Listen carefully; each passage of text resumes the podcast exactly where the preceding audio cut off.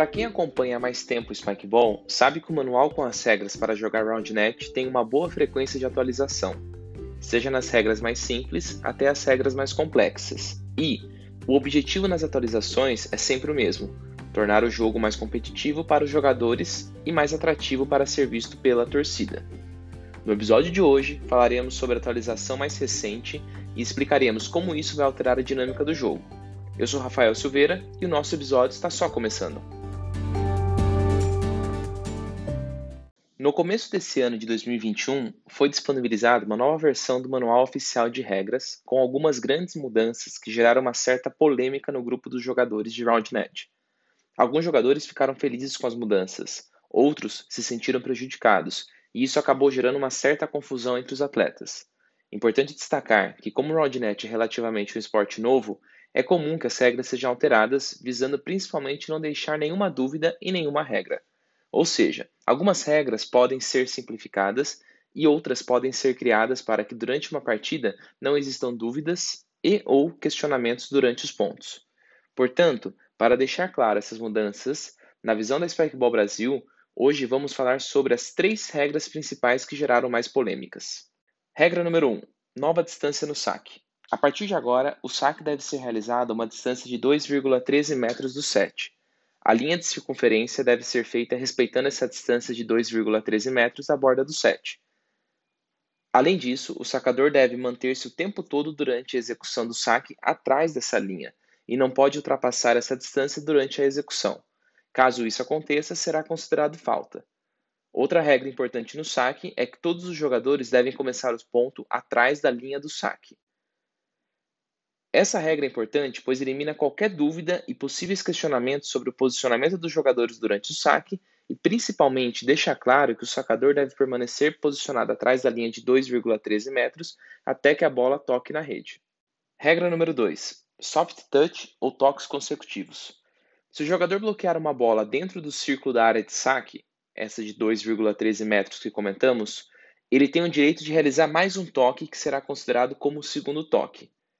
O bloqueio é quando o jogador utiliza qualquer parte do corpo, mão, braço, perna, peito ou cabeça, antes da bola começar uma trajetória de descida. Ou seja, se o jogador estiver dentro do círculo de saque e realizar o bloqueio utilizando alguma parte do corpo, o mesmo jogador tem a permissão de realizar o segundo toque. Esse segundo toque não pode ser um golpe em direção à rede. O segundo toque tem que ser para o seu parceiro, que então irá golpear a bola na rede.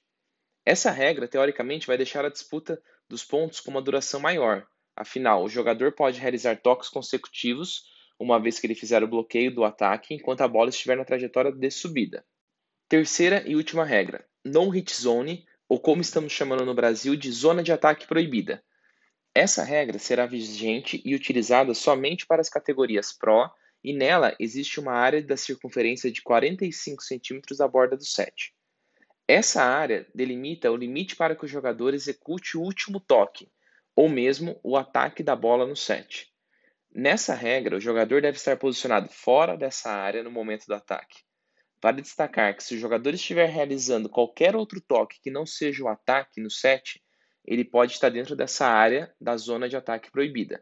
Mas, a partir do momento que ele for golpear a bola na rede, todo o seu corpo deve estar atrás da linha da zona de ataque proibida, e, em nenhum momento, deve invadir até que a bola bata na rede. Outro ponto importante dessa regra é que o jogador que for bloquear o ataque, se ele estiver dentro da zona de ataque proibido, não será mais permitido bloqueio em que a bola volta direto para a rede, independente se ele estiver utilizando as mãos, os pés, o peito ou qualquer outra parte do corpo. Aproveite a regra número 2 dos toques consecutivos e, se estiver dentro da zona de ataque proibida, utilize ela, faça os toques consecutivos. Agora, caso o jogador esteja fora da circunferência de 45 centímetros da borda do set, ele pode devolver direto com um bloqueio a bola no set.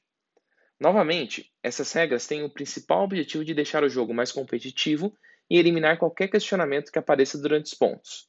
O RoundNet é um esporte em evolução, então é extremamente importante e super válido que as regras estejam sendo revistas e construídas conforme o esporte vai evoluindo e o número de praticantes aumentando.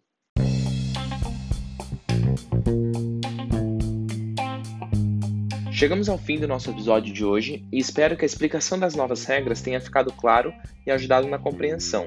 Se você ficou com alguma dúvida ou quer saber como aplicar essas regras da forma correta durante o seu jogo, nos mande uma mensagem que te ajudaremos com o maior prazer.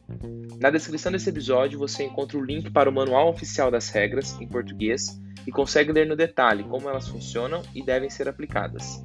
Até a próxima!